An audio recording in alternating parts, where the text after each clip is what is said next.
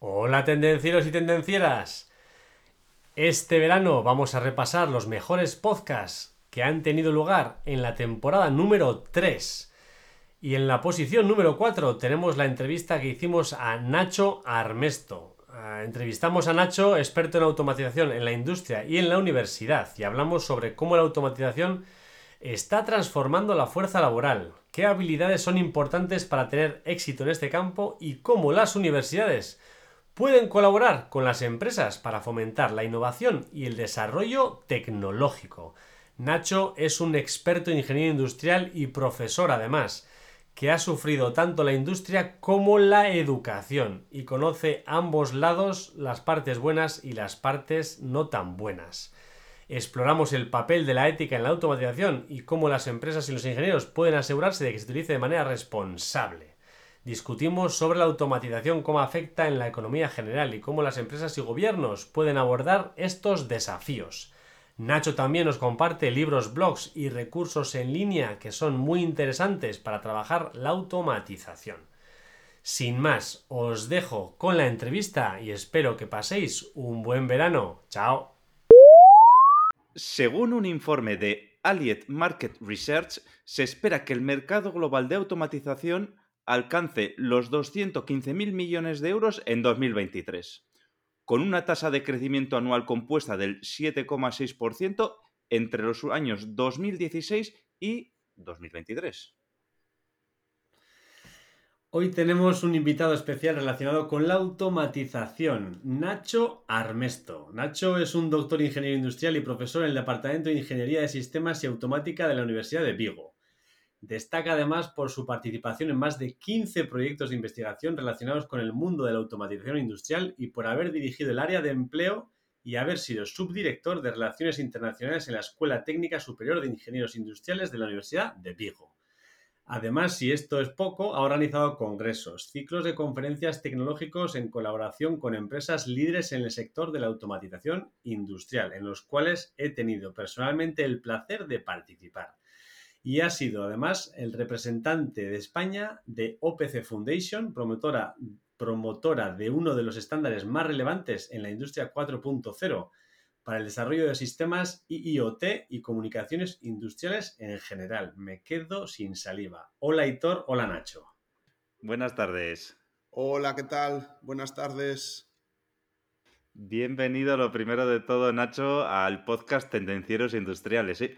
Un verdadero placer estar, bueno, con una persona que tiene ese pedazo de currículum que yo que sé que, que si tienes más currículum, vamos, no quedan árboles aquí para cortar, ¿eh?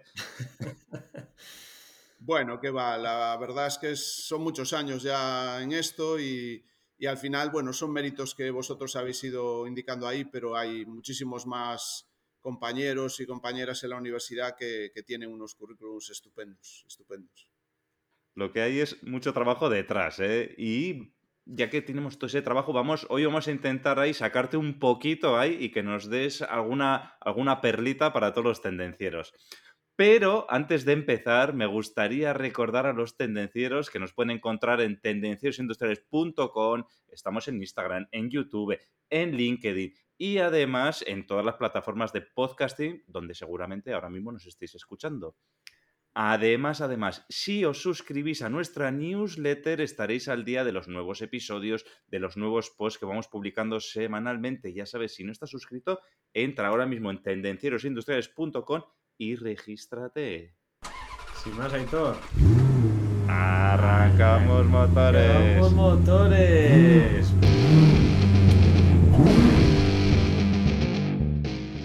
Tendencieros industriales. Tecnología, productividad y ventas.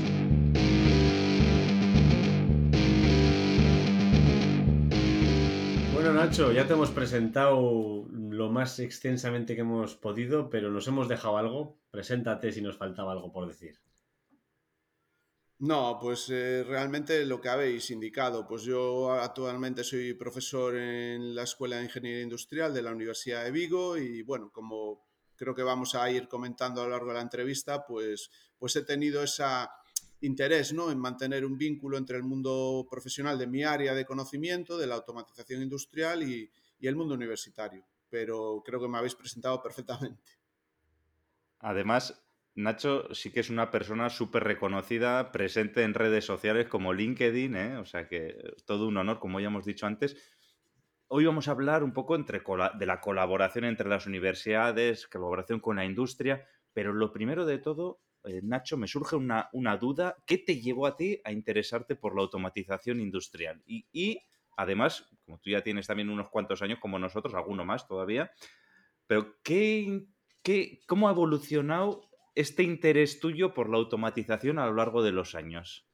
Bueno, pues a, ver, eh, empezando un poco con el tema histórico, eh, eh, mira, yo tuve, bueno, siempre he tenido un perfil tecnológico, me han gustado mucho la física, las matemáticas, las asignaturas, digamos, del ámbito STEM, pues siempre las he interpretado como más fáciles, ¿no? Que a lo mejor las, las otras, no sé, ya mi, mis, digamos que, mi genética, ¿no? Pues está orientada a, ese perfil, ¿no? Después tuve la suerte ya en, el, bueno, el colegio en el que estudié, pues siempre lo comento, ¿no? Un profesor en COU, en lo que era el curso de orientación universitaria. Yo había escogido, lógicamente, la, parte, digamos, más tecnológica. Y tuvimos un profesor en, mi centro, eh, que, eh, el profesor Mauro, por, desgracia falleció el año pasado, em, que impartía las asignaturas de matemáticas y, física. Y sobre todo lo que tenía un excepcional laboratorio docente, un laboratorio que él había ido creando a lo largo de los años, con más de 80 experimentos donde podías ver todo, todo lo que te puedas imaginar sobre el mundo físico, ¿no? Eh, llegando al, diodo, al transistor, o sea, hicimos prácticas hasta de tema nuclear, ¿no? De, e, era impresionante, ¿no? Entonces, en, aquel momento, pues él todos los años eh, escogía, no, voluntariamente, ¿no? Pero se presentaban unos alumnos para ser monitores de esas prácticas que teníamos que hacerlas el, sábado, ¿no? Estarnos, prepararnos para luego apoyarlo a él durante la realización de las prácticas con los demás compañeros, ¿no? Y lógicamente yo me presté voluntario y tuve la suerte de pues estar con él muchos fines de semana haciendo esas prácticas, no sé, y ahí fue donde pues la verdad que fui enamorándome más, ¿no? Del, ámbito tecnológico y, ya le cogí claramente un, mucho, mucho gusto. Eh, después, cuando, cuando acabé el COU, pues en principio... a, eh, las dos. Eh, perdón. ¿Sí? Sí, que le cogiste el gusto a las dos cosas, a la automatización, a la industria y a la docencia también, por lo que veo. Bueno, vamos a ver, a la automatización aún como tal no, aún no, no, no hemos llegado, ¿no? Pero sí que es verdad que, que, digamos que la tecnología, ya realmente pues empecé a ver cosas. De hecho, te iba a comentar que yo lo que quería hacer inicialmente era ingeniería informática, ¿no? Eh, pues no sé por qué, pues en aquel momento era, bueno, no era una de las carreras de moda, ¿no? En, ese momento, pues estaba IBM, todas este Microsoft, todas estas empresas, ¿no? Eh, incipientes, pero bueno, mi padre era ingeniero técnico y me convenció para... Estaban haciendo en, en, Vigo ¿no? La, carrera de Ingeniería Superior, luego podemos hablar de eso, ¿no? Y entonces él me convenció, ya haz primero aquí y que es compatible y luego ya si apruebas todo, pues oye, ya te dejamos, decides tú lo que sea, ¿no? Y bueno, pues también era un tema económico, ¿no? Pues era más gastar menos al principio, bueno, pues venga, de acuerdo, hago primero aquí, de Ingeniería Industrial, y, tal. ¿no? Entonces, en, eh, la carrera de Ingeniería Industrial Superior, digamos, la que era, antes era la, Escuela Técnica Superior de Ingenieros Industriales, nació en Vigo en el 76 y yo entré en el 84. ¿no? O sea, realmente llevaba muy poquitas promociones funcionando. Ah, existía antiguamente la, carrera de Ingeniería Técnica, que es la que había hecho mi padre, pero en el, en el 76 nació eh, la superior, ¿no? Y entonces, pues en aquel momento el grado, bueno, el grado no, eh, la carrera que había se nació con el grado perdón, la titulación de automática electrónica, ¿no? las especialidades de electricidad, pero concretamente intensificación automática electrónica. Yo en aquel momento no lo sabía, ¿no? Yo empecé la carrera en primero, pues bueno, mm, eso, primer año ya os imagináis, ¿no? Eh, pues un poco sorprendiéndote, ¿no? Pero bueno, todas las carreras tecnológicas eran, eran parecidas, ¿no? Notas la diferencia entre en un colegio cuando vas a un ritmo que casi quincenalmente pues vas teniendo exámenes, aquí pues ya sabéis, ¿no? En la universidad pues esa primera diferencia de que en aquella época al menos tenías uno o dos exámenes ¿no? en, el, en, el, semestre, entonces, bueno, tenías que preparar muchos más contenidos, ya eras más autónomo, en fin. Y mira, la, la, eh, la, relación con la educación fue porque el este profesor del que os hablé antes eh, me llamó un par de veces porque había aparecido alumnos en el colegio que le preguntaban a sus padres que, oye, que mira, que a mi hijo le cuesta las matemáticas, la física, y, y no se te ocurre qué podría hacer para reforzar. Y entonces me referenció a mí como exalumno, ¿no? Y estuve algunos veranos pues ganándome unas perras de, de, profesor de clases particulares, aparte de estudiar la carrera, y sin querer ahí tuve mi primer contacto con el mundo docente, ¿no? Eh, como profesor de clases particulares, pues para ganar unas perras, ¿no? Recuerdo que con ese dinerillo pues me había comprado un equipo de música y cosas de estas, ¿no? Bueno, sigo la carrera, eh, sabéis, primero, segundo y tercero pues son troncales, ya me decido a quedarme en Vigo, o sea, ya empiezo a entender que, que ingeniería industrial pues me, puede gustar, entonces ya digamos que abandono la idea de hacer informática y, sigo en industrial, porque, bueno, y llega un momento donde hay que tomar una decisión, ¿no? Ya en cuarto, pues sí que ya había más grados, estaba, bueno, grados no, especializaciones, eh, organización industrial, mecánica y, y, automática electrónica, electricidad creo que había empezado también, ¿no?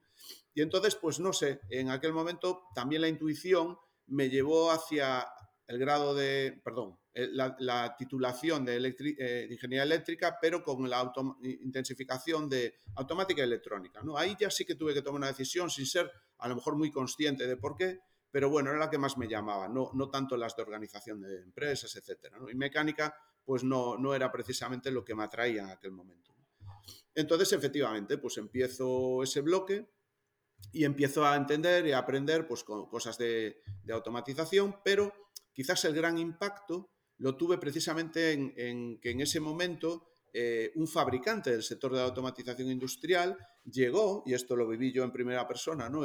Estaba más o menos, creo que fue en quinto de carrera, no en sexto no, creo que fue en el año anterior a acabar, eh, pues ese fabricante llegó a, que luego digo cuál es si queréis, eh, llegó a la, Universidad de Vigo, luego supe que llegó a muchas otras universidades y muchos otros centros de FP y pues de alguna forma dotó a, esa, a nuestra universidad de unos equipos que se conocen como autómatas programables, os hablo del año 88, 89 en la Universidad de Vigo, y tuvimos la suerte de que tanto los profesores que nos estaban dando clase, los que quisieron, como los alumnos de ese año, pues recibimos una formación ¿eh?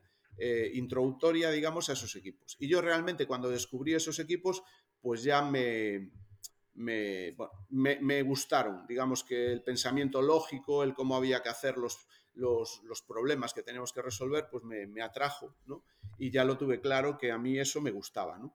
Y en general todo lo que era la informática industrial, todo lo que era eh, pues el tema del control en tiempo real y todo lo que rodeaba automatizar con ordenadores, ¿no? Con, con sistemas informáticos el, el ámbito industrial, pues me fue gustando.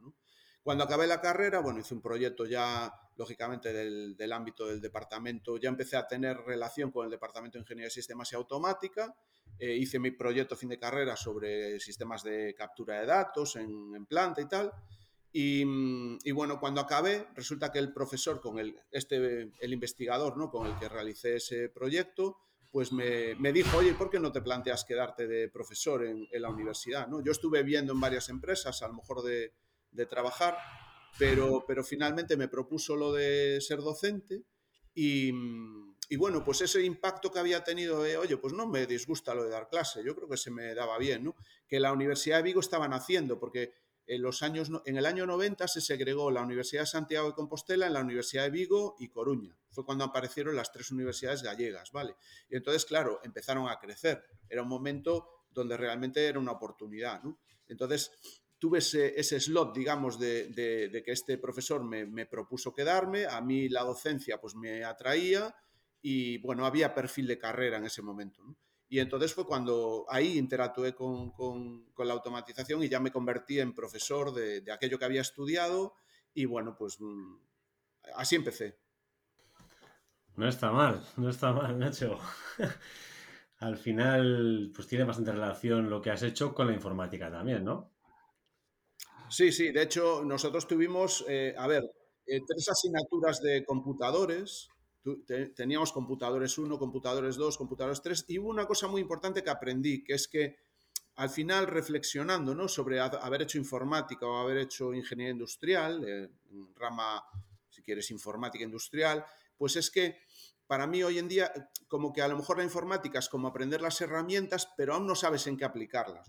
En cambio, eh, el estudiar informática industrial en un ámbito de ingeniería es como mm. que te plantean ya el problema y te dan herramientas para que tú abordes la resolución de esos problemas. ¿no? Entonces, me ha gustado en el sentido de que me ha dado un contexto de reto a que resolver y unas herramientas con las que resolver esos problemas. Evidentemente, a lo mejor no tengo la profundidad tecnológica que puede tener un ingeniero informático en esos detalles, pero bueno, sí conozco, tengo suficiente bagaje y, tengo ese dominio de conocer también cómo se trabaja el mundo industrial. A mí particularmente esa simbiosis de problema y herramientas, pues me creo que es lo que aporta una ingeniería en general, ¿no? Que aprendes problemas, retos y herramientas para resolverlos.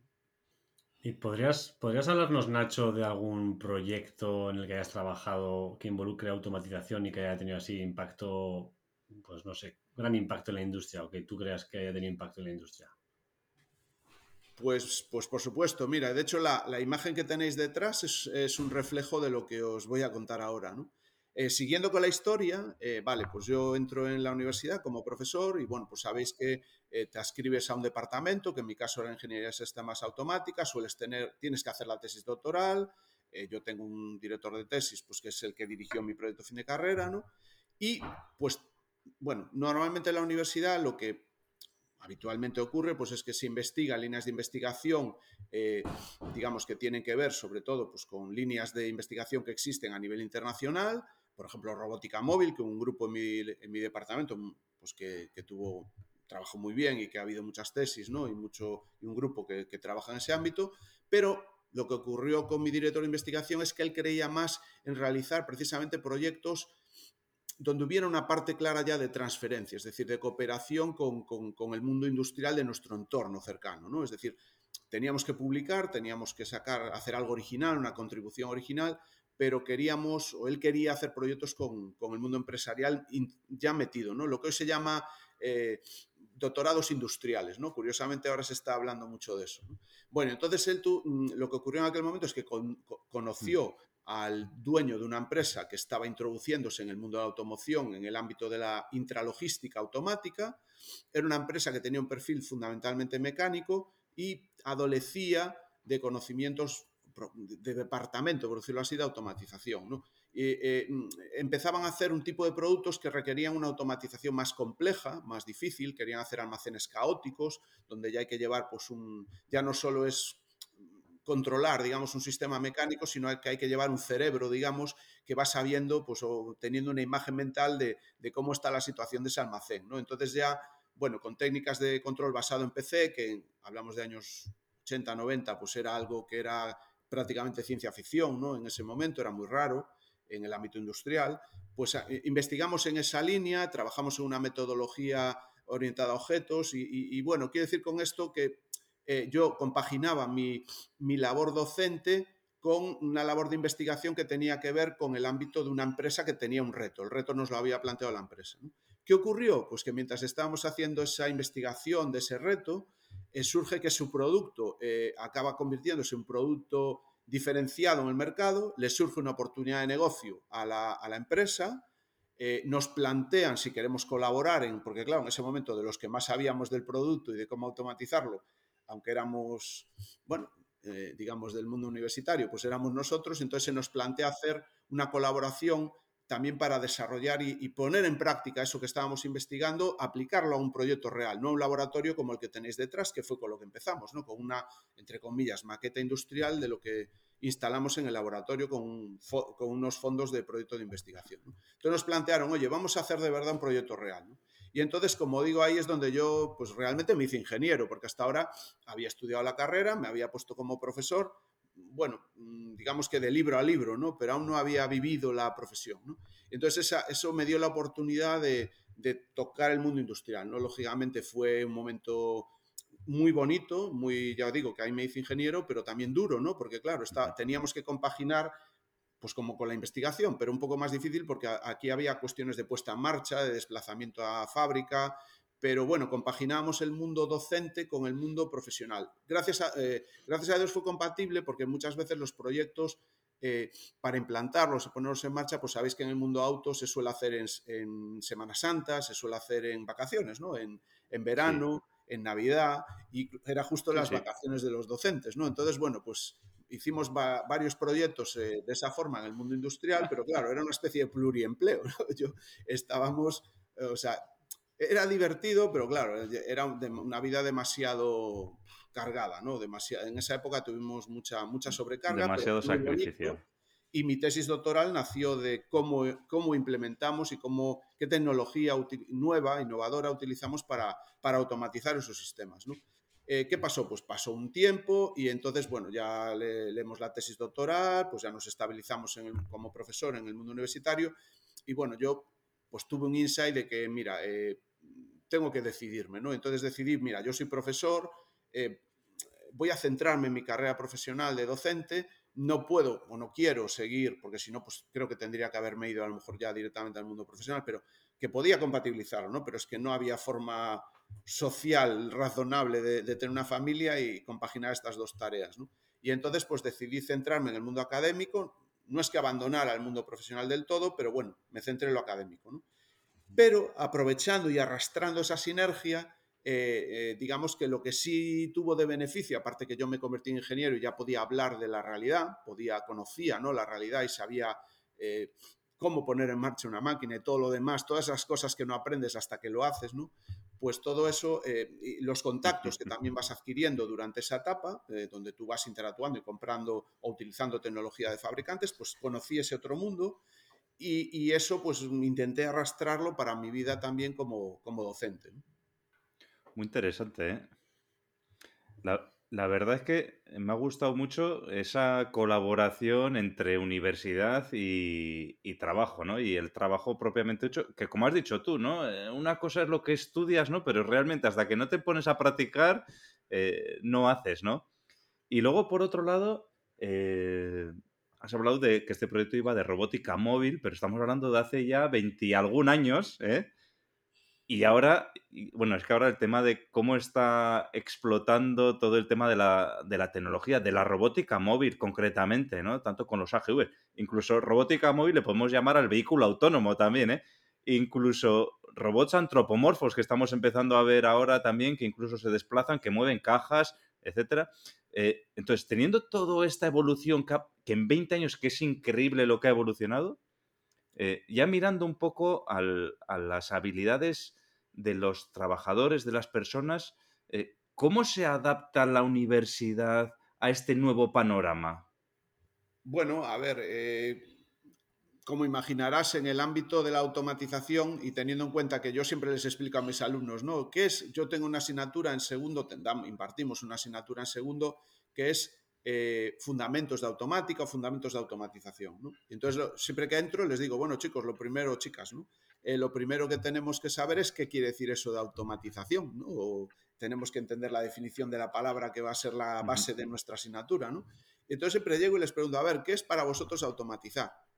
Entonces, bueno, empezamos en un debate, pues algunos tienen, eh, salen cosas muy simpáticas, ¿no? Pero bueno, yo al final ya, cuando empieza a salir, siempre digo que vean la dualidad manual-automático, ¿no? Que es, para mí es la dualidad que más eh, claramente define como yo definiría el término automático. Al final les digo que automatizar es minimizar la intervención del ser humano en lo que sea.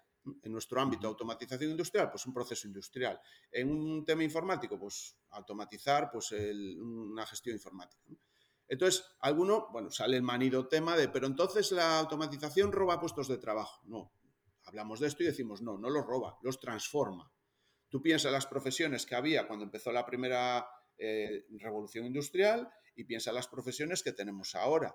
Evidentemente, las profesiones que había pues, hace 200 años y las que hay ahora son muy diferentes, pero, pero cada vez ha habido más empleo, más trabajo. ¿Qué pasa? Que el trabajo cada vez es menos físico, vamos a decirlo así, menos manual y cada vez va siendo más de conocimiento, más de el usar la cabeza, el usar las ideas para crear nuevos sistemas cada vez tal. Entonces, e, el, trabajo lo que ha hecho es que se transforma, ¿no? No, no, no desaparece, si no, estaríamos aquí hablando y no estaríamos eh, enseñando, ¿no? Entonces siempre le digo a mis alumnos, estáis en el sitio adecuado, porque los trabajos del futuro van a tener que ver con lo que estáis aprendiendo aquí, con cosas nuevas que van a ir aprendiendo a lo largo de vuestra carrera, ¿no?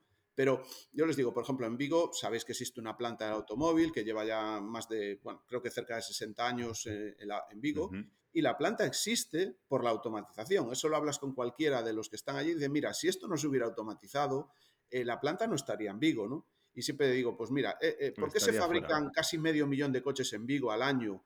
de una gran calidad, con una complejidad increíble comparada con el vehículo que se hacían hace, hace 60 años, ¿no?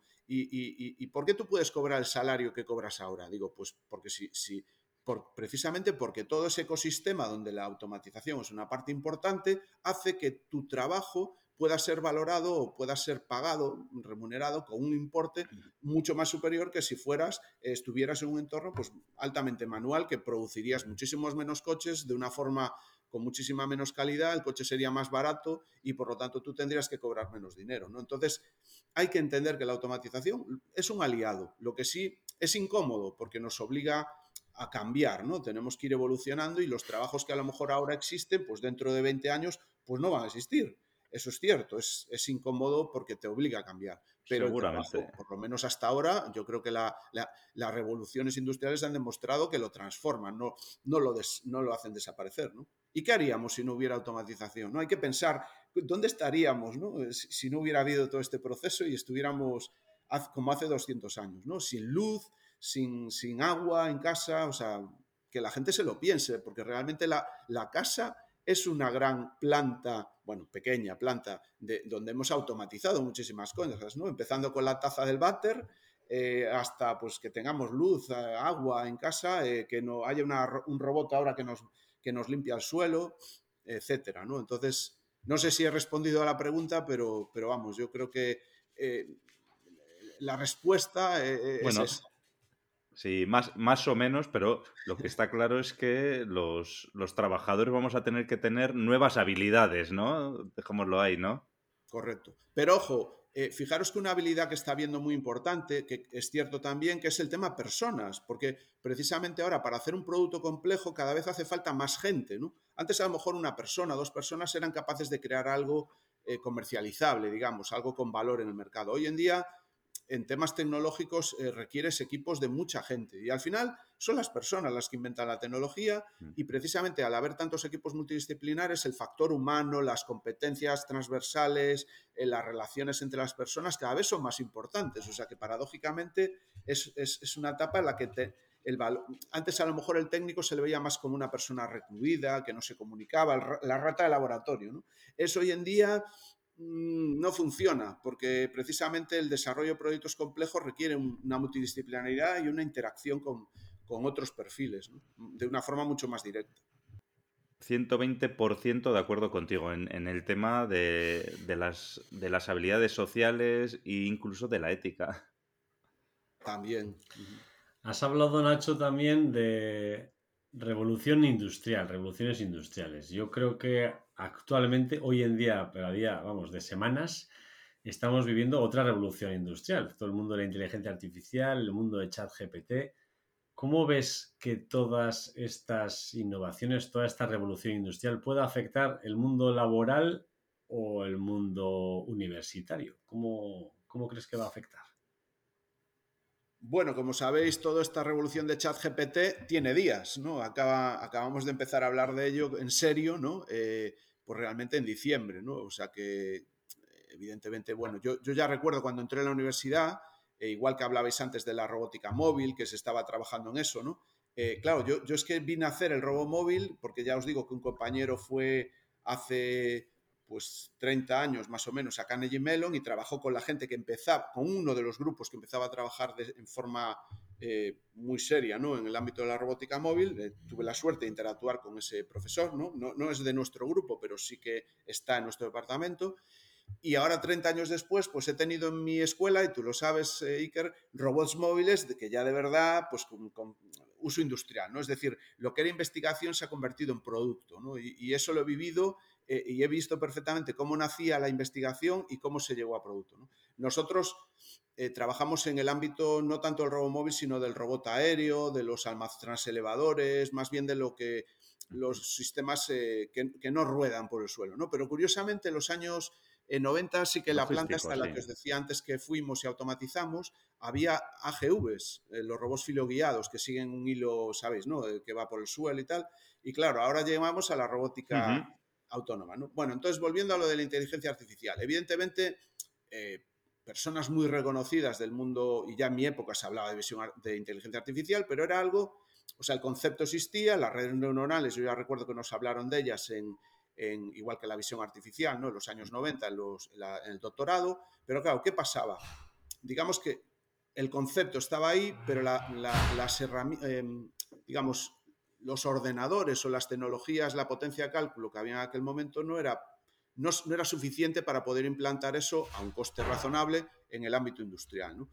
¿Qué ha ido pasando? Que todo eso, claro, ha ido multiplicándose, multiplicándose, multiplicándose y hoy en día eh, pues hemos llegado a ese momento en el que pues es ya viable hacer redes neuronales eh, grandísimas y ejecutarlas en unos tiempos razonables.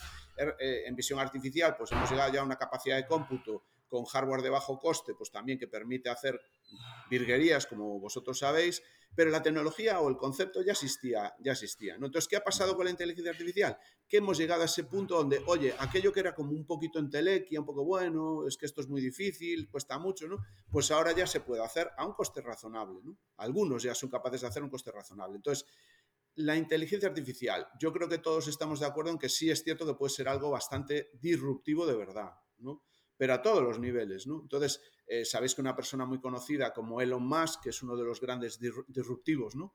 Eh, de, esta última, de esta última década, pues precisamente él sí que reconocía que a él lo que más le preocupaba eh, era precisamente el, desarrollo de la inteligencia artificial. ¿no? Y, y, de hecho OpenAI, que es la empresa, digamos, que ha lanzado este chat GPT, pues estaba financiada inicialmente por, por él y por otros inversores, eh, porque querían eh, ser ellos un poco los que desarrollaran bajo una filosofía abierta, luego ya no ha sido así, eh, este tema. Entonces, la verdad, bueno, supongo que vosotros ya habréis probado la tecnología, yo animo a todos los que tendencieros ¿no? que nos escuchen a que, a que se conecten al chat de OpenAI, a ChatGPT y lo prueben, y realmente es bastante impactante. ¿no?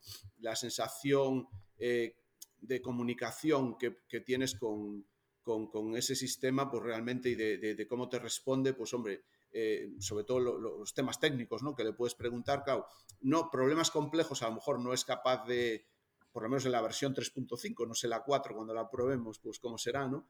Eh, algunos problemas complejos que yo, por ejemplo, le planteé en mis pruebas, pues no lo resolvía, pero desde luego cosas básicas, fundamentales y tal, las resolvía perfectamente, ¿no? El tema de programar, por ejemplo, es un algoritmo sencillo, házmelo en tal lenguaje o en tal otro, pues es que realmente lo hace muy, muy, muy bien. ¿Esto qué va a suponer para todos? Pues desde luego va a suponer cambios. Y si hablabais del mundo universitario, pues ya se está hablando, ¿no? De mi opinión personal. Mira, el conocimiento que nosotros podemos impartir en la universidad o, los, hoy en día, ¿no? En los, en los colegios, Em, ya está aquí. Es decir, eh, antes tenías que ir a una, biblioteca para aprender, tenías que, se suponía que, solo estaba la cultura y el conocimiento pues en, los monasterios, la tenía ¿no? la iglesia, después la tuvieron las bibliotecas, ahora está en Internet. ¿no? Entonces, podíamos llegar a un razonamiento del tipo, bueno, pero entonces, ¿para qué mandamos a los niños al colegio, a la universidad? ¿no? Que, ya tienen todo a su alcance, pues, pues ya está, que lo cojan y tal. Digo, ¿tú, ¿tú crees que si dejas a un niño en casa, en una sala con un ordenador y conectado a Internet, va a aprender? ¿Va a tener un aprendizaje como el que puede tener en, en una academia, en un ámbito universitario? Mi opinión es que no. A día de hoy al menos no. Hay que estimular a las personas, hay que dirigirlas, hay que encaminarlas, hay que... Entonces no es tan fácil. Una cosa es tener la información y otra cosa es irla absorbiendo y que te enseñen a absorber y, a, acabar teniendo tu propio criterio, ¿no? No es tan fácil. O sea, el tema educativo, pues yo creo que las personas, pienso yo que vamos a seguir teniendo algo que ver en esto. Porque tú voluntariamente, nuevamente, habrá gente que sí, que tenga una ansia realmente muy fuerte por el conocimiento y que ella de forma autodidacta aprenda. Hay autodidactas, por supuesto, pero no es la mayoría de la sociedad la que trabaja con, ese, con esa forma de pensar. ¿no? Y lo, que has dicho, no es lo mismo tener información que tener conocimiento. ¿eh? Correcto. ¿Qué te iba a decir, eh, Nacho? Eh, siguiendo con este tema de las nuevas tecnologías, ¿no? De la investigación que estabas diciendo antes, ¿no? En estos temas, ¿no? Por ejemplo, el tema de la investigación en inteligencia artificial, bueno, robótica móvil, nuevas tecnologías. ¿Cómo puede colaborar la universidad con las empresas? ¿O, acaso es un medio necesario esa colaboración entre universidades y empresas? Bueno, vamos a ver, aquí... ¿Me em, entiendes la pregunta? Sí, sí. A ver, yo siempre hablo con experiencias, ¿no? Porque creo que es lo más bueno, lo que he vivido y lo que puedo contar. No quiero decir que sea algo extrapolable, pero yo creo que sí. Os estaba contando el caso de la robótica móvil. La robótica móvil, eh, en un sentido de autónoma, ¿no? autoguiada, que sea capaz de navegar de forma autónoma, era algo pues que para una empresa, para una industria, ciencia ficción. Hace 30 o 40 años, ¿no? Los, AGV existía la robótica móvil, pero era filoguiada, basada en pues, seguir unas líneas pintadas por el suelo, ya bien sea mediante cables eléctricos, mediante sistemas químicos o lo que sea, ¿no? Pero se seguía una línea, era un guía burros, ¿no? Si me lo permitís. La tecnología de las baterías, pues más o menos ya existía, con una mayor o menor cantidad de energía, se podían cargar en cada circuito que realizaban, etcétera, ¿no? Bueno, pero entonces estaba el reto de la navegación autónoma. ¿no? Entonces, en aquel momento, en el mundo industrial, eso inviable, ¿no? Eh, no se desarrolló al menos. ¿no? Pero en la universidad, pues como hay que investigar, pues alguien dijo, pues venga, este es un tema donde podemos investigar, vamos a ver si somos capaces de avanzar y crear, bueno, eh, es decir, ¿y aquí por qué? Porque hay un caramelo de la investigación que el objetivo es, digamos, investigar en algo, obtener publicaciones, alguna contribución original en este ámbito, pero no hay, y es lógico, en la investigación no hay un objetivo inicial claro de crear un producto, porque a la primera crear un producto es muy difícil, pero sí es cierto que vas dando pasitos, ¿no? Entonces hay alguien que consigue pues una, un pasito hacia adelante pues de cara a nada, no lo resuelve totalmente, pero ya consigo en ciertos escenarios hacerlo bien, otro, bueno, no, yo propongo otra mejora, otro algoritmo, otra forma de verlo para unos sensores, unos...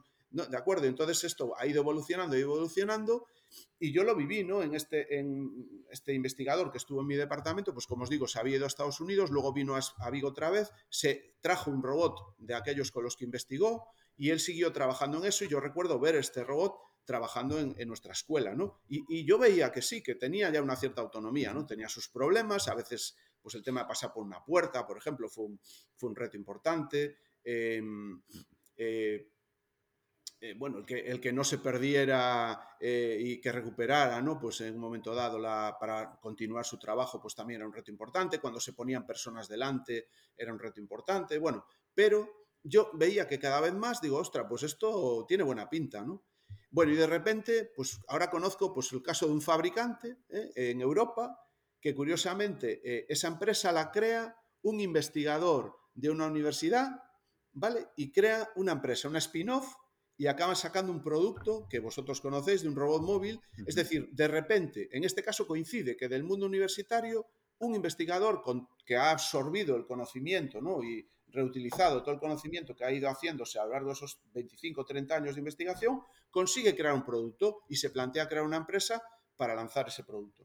este caso en concreto es un caso donde ha habido cooperación universidad-empresa.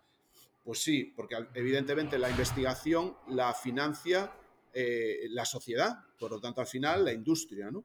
Y, sin embargo, pues al final ese, eso que al principio, en un primer estadio, pues no es, digamos, no es algo que, valga, que tenga un valor para el ámbito industrial, porque aún no está maduro, llega un momento en el que esa investigación ha conseguido llegar a algo maduro. Entonces hemos creado un producto.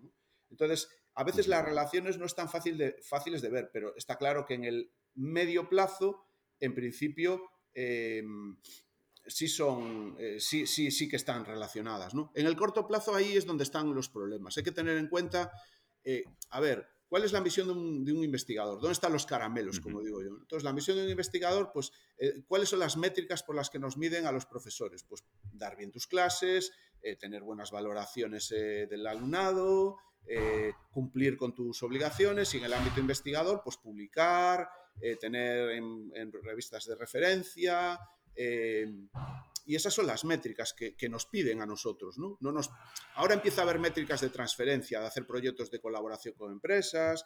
Eh, afortunadamente, fijaros que antes de, la LRU, la Ley de Reforma Universitaria, aquella que, salió después de, bueno, del periodo anterior a la democracia, antes eh, eh, estaba prohibido, a los profesores no podían colaborar con las empresas, eh, tenían que centrarse solo en investigación, no, no, podían trabajar, hacer proyectos. ¿no? A partir de la LRU sí se pueden hacer proyectos con empresas, no es algo que se premie, pero sí se permite. ¿no? Últimamente ya se permite y se premia, es decir, hay, hay el sexenio de transferencia, se conceden méritos por hacer transferencia, y entonces, bueno, pues ya hay un poquito más de caramelo, pero la universidad sigue teniendo el caramelo de la investigación y la docencia, que son sus fines esenciales.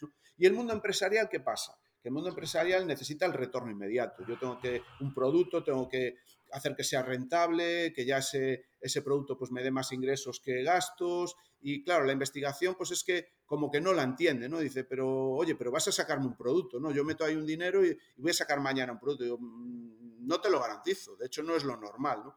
Entonces, si vienes con un pensamiento cortoplacista, es normal y con otro objetivo no entiendes al, al investigador, es posible que te frustres porque es difícil de conectar. Te hablo del ámbito de la investigación y el negocio, ¿no? Es, es algo que va a medio plazo, no, al corto plazo. En general, ¿eh? en general. Luego hay casos donde es muy directo, ¿no? Evidentemente, cuando un centro de investigación o un grupo de investigación de una universidad casi está trabajando en los proyectos y en los retos que le está pidiendo una empresa, ¿no?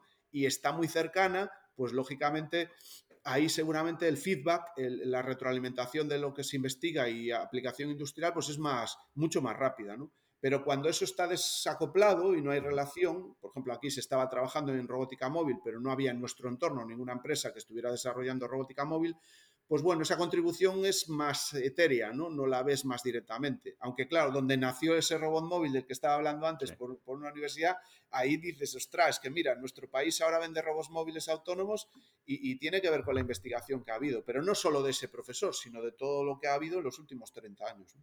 Sí, yo creo que una parte importante también entre la conexión entre universidad y empresa pueden ser los centros tecnológicos. Al final creo que son un nexo entre el universitario que está estudiando, que está practicando, que entra a una empresa, la empresa que busca un proyecto de investigación, de un desarrollo y más de. Yo creo que ahí es una tercera pata que también entra en el puzzle perfecto y creo que hace la combinación, la combinación buena. Sí, el centro tecnológico pretende ponerse en medio, ¿no? Entre, entre esos dos requisitos, ¿no? De, lo que pasa es que a veces es complejo porque al final el centro de investigación también tiene que sobrevivir y de repente tiene otros caramelos y tiene otras métricas y entonces al final lo de hacer simbiosis y colaborar, sabéis que no es fácil, no es fácil. Hay que tener una mentalidad de colaboración. A veces se supone que algo va a trabajar en colaboración y luego al final es como que son tres reinos de taifas, ¿no? Entonces bueno, pero sí creo que realmente el, espíritu del, centro de investigación es, ah. es, servir, es servir ese gap. Es decir, el centro de investigación por, obligación tiene que estar más, más conocer claramente los retos que le están pidiendo sus empresas asociadas y él tiene que, si es posible, o bien en interno o bien en colaboración con otros grupos de investigación universitarios, pues si no colaborar con los grupos, al menos sin nutrirse de nuestros egresados, ¿no? Pero está claro que con mayor o menor, eh, digamos, eh, mm, eh, en, cadena, con una cadena más o menos fuerte, sí que estamos todos imbricados, ¿no? Porque al final, aunque solo sea por el ámbito educativo, al final lo que las personas que nosotros formamos son las que acaban llegando a los centros de investigación o acaban llegando a las empresas, ¿no? Pero que sí, que, mm. que si fortalecemos esos vínculos investigación, transferencia, negocio, empresa, pues ya te digo, nuestro caso, que es este que te comentaba antes, por ejemplo, la empresa le pregunta si están contentas con nuestra colaboración, si estaba contenta y, te van a decir que sí. O sea, es posible. Pero claro, también los recursos son limitados. las empresas que hay en nuestro entorno son muchísimas y, nosotros, pues en el departamento, pues somos pocos. O sea que tampoco te creas que podríamos alimentar a demasiada investigación, al menos en Vigo, ¿no? En, en nuestro entorno. Está claro, el tejido industrial de Vigo es muy, muy, muy potente, la verdad. Ahora eh, vamos a hablar de los estudiantes, Nacho. ¿Qué, consejos les darías a los estudiantes que están interesados en trabajar en el campo de la automatización en el futuro? ¿Qué les dirías? Oye, chavales, tenéis que hacer esto. Bueno, eh, yo me defino como un gran curioso. Es decir, a mí la verdad que me, me llama muchísimo la atención casi todo, ¿no? Como como anécdota, ahora nosotros estamos en la escuela, pues mm, se acaba de crear hace poco el grado de Ingeniería Biomédica, el, máster de Ingeniería Biomédica, y nosotros tenemos ahí una asignatura que se llama Robótica Biomédica, ¿no? Y, yo hasta ahora de Robótica Biomédica pues no sabía prácticamente nada, ¿no? Eh, bueno, me sonaba el robot Da Vinci, por ejemplo, que es muy conocido en el ámbito de la biomedicina, pero no, no, no tenía tal. Bueno, pues como tenemos una asignatura que se llama Robótica Biomédica, pues entre comillas, por vergüenza torera, tengo ahora una curiosidad, incluso como docente, de conocer qué es lo, qué robótica existe o se está utilizando en el ámbito biomédico. ¿no? Y entonces, pues con nuestros contactos de la, del sistema de salud de gallego y, de otras empresas, ¿no? que también sabéis que hay empresas del mundo de automatización muy potentes en el ámbito biomédico, ¿eh? que fabrican equipos y equipamiento para, para el ámbito biomédico, eh, pues he ido o tengo esa inquietud y bueno, pues por ejemplo ayer tuve la suerte de ver al robot Da Vinci en directo en una, en una operación de cirugía y eso es mm, la curiosidad, ¿no? El, tener la curiosidad en... Sí, sí, sí, sí. Entonces, bueno, les debe de llamar la tecnología. Evidentemente yo creo que hay una, pista que es la, el conocimiento tecnológico, ¿no? Tiene que, tienen que ser curiosos tecnológicos.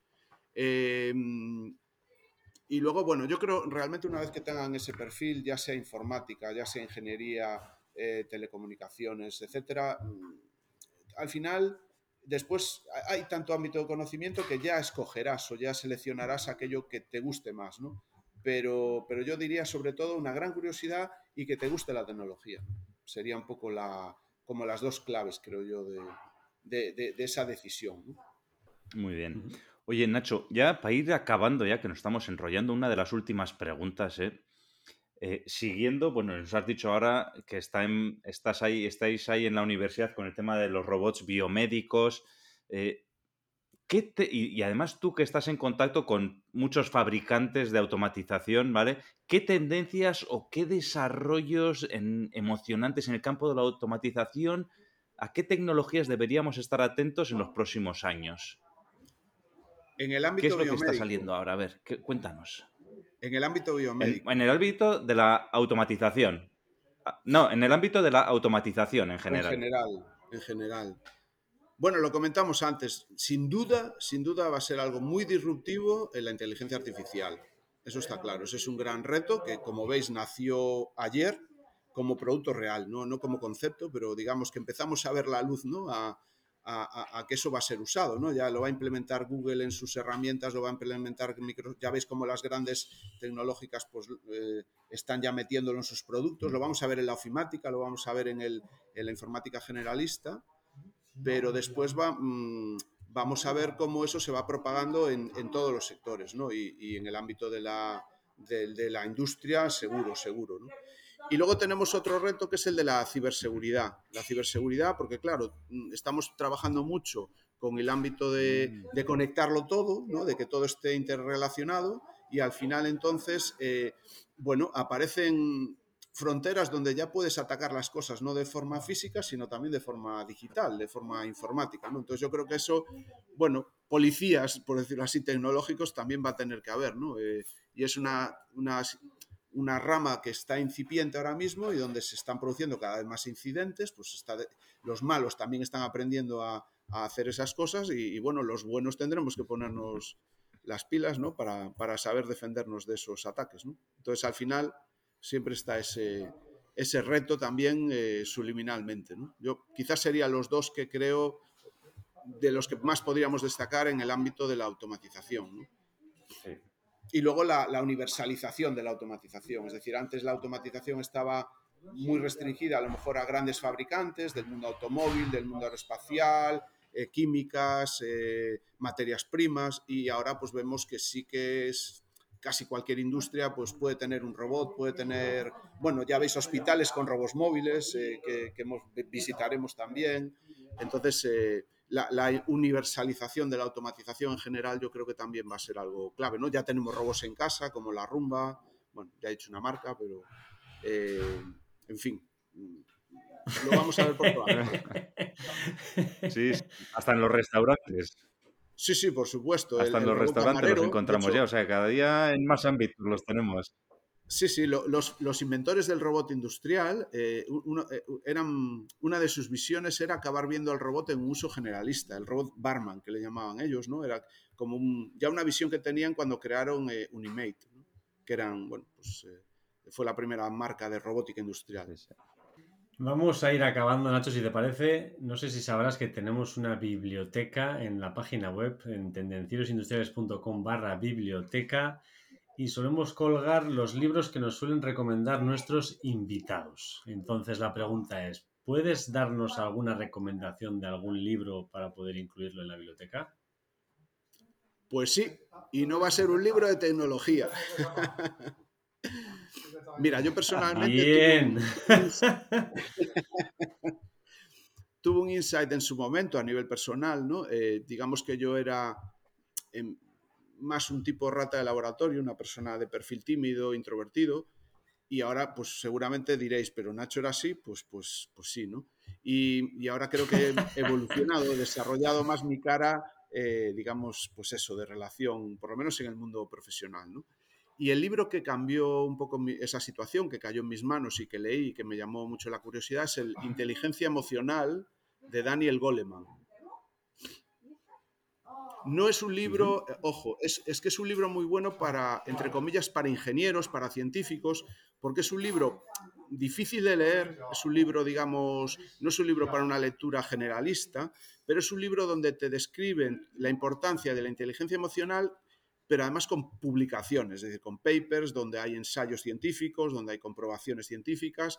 Y entonces, claro, para un científico, para un tecnólogo, lees eso y, te atrae más, porque no es un, no es un correveidile, sino que este hombre eh, estudió esto.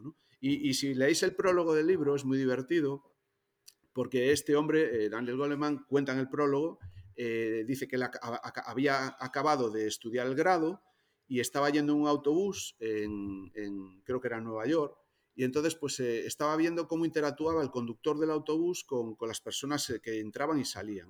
Y era una relación que él conocía a todo el mundo, bueno, mucha gente, ¿no? Que entraba y salía, hola, buenas tardes, buenos días, ¿no? Interactuaba y, notaba un ambiente feliz y alegre en aquel autobús. Le llamó muchísimo la atención. Decía, ¿cómo es posible que una persona que tiene un salario mileurista, un trabajo que realmente pues no es precisamente de los más simpáticos del mundo, ¿no? Y tenga esta capacidad de comunicarse con la gente, de que la gente lo vea como un tío, lo ves feliz, que aporta a la gente que entra y sale, eh, aconsejando a los viandantes, ¿no? Para, para, oye, pues vete a ver este museo, vete a ver esto, que es muy bonito, ¿no? Y entonces a él le llamó la, dijo, esto, esto es otro tipo de inteligencia, esto, ¿por qué esta persona es capaz de hacer esto, ¿no? Y dijo, pues voy a dedicarme, se centró en que quería trabajar en investigación y hizo ya su doctorado y empezó a crear ese concepto que aún no existía, porque en aquel momento era lo del coeficiente intelectual, y él creó el, tema de la inteligencia emocional. Entonces yo recomendaría, hay muchos libros que están relacionados con este concepto, otros son más legibles, por decirlo así, a lo mejor más em, de culturilla, ¿no? Para, difundir en, general la sociedad, pero este es un libro técnico en el sentido de que la define y, justifica la importancia que tiene. Oye, pues muchas gracias, Nacho. Oye, lo apuntamos en la biblioteca de tendencieros industriales, ¿vale? Además, como has dicho, es un libro escrito para ingenieros y para tendencieros industriales, ¿eh? Muchas gracias, ¿eh? Yo creo que sí. Oye, una última pregunta. ¿A quién te gustaría que entrevistáramos en tendencieros industriales? Uf. ¿A quién crees que podríamos entrevistar? Tiene que ser en español. Eh, sí, por la audiencia que tenemos, preferiblemente. Uf, pues ahí me pones en un compromiso. No sabría ahora mismo así en frío decirte, no lo tengo muy claro. Pero bueno, por ejemplo, mira, para mí hay dos asociaciones eh, relacionadas con el mundo de la automatización que creo que son relevantes, que son la, la Sociedad Internacional de la Automatización, que es la ISA, y también existe la Asociación Española de la Robótica. A ver, entonces yo creo que a lo mejor a los presidentes de cualquiera de estas dos asociaciones, pues yo creo que sería una persona interesante a la que entrevistar. Perfecto. Oye, pues que sepas que a Salvador, a Salvador, ¿no, Iker? No me equivoco. Sí, no, no. Salvador. Sí, no te equivocas, no. A Salvador, a Salvador Giro lo tenemos para, para entrevistar. Y a. Uy, no me sale el nombre Iker ahora. Alex Salvador, Alex Salvador. A eso. Pero el, presidente. A él entrevistamos, una entrevista muy interesante. Sí. sí. Salvador Giro. A Alex Salvador lo hemos entrevistado y a Salvador Giro lo tenemos pendiente. eso es. Pues Salvador es el presidente de la Asociación Española de Robótica y ahora mismo no, recuerdo quién es él o la presidente de ISA, porque bueno, es un grupo que va rotando y nunca tengo claro quién es el saliente y el entrante, pero, pero a cualquiera de ellos del, del comité ejecutivo, pues yo creo que también os puede dar una visión o si no la habéis entrevistado ya, muy interesante. Por ejemplo, yo mencionaría en, ISA, aunque ahora no es el presidente, a Paco Díaz Andreu, ¿eh? que, es un poco el, fue el, fundador de esa asociación en España, de la sección española, y creo que también podríais entrevistarlo. Seguro que va a ser una persona que, que os dé juego. Es Francisco Díaz Andreu, Paco Díaz Andreu.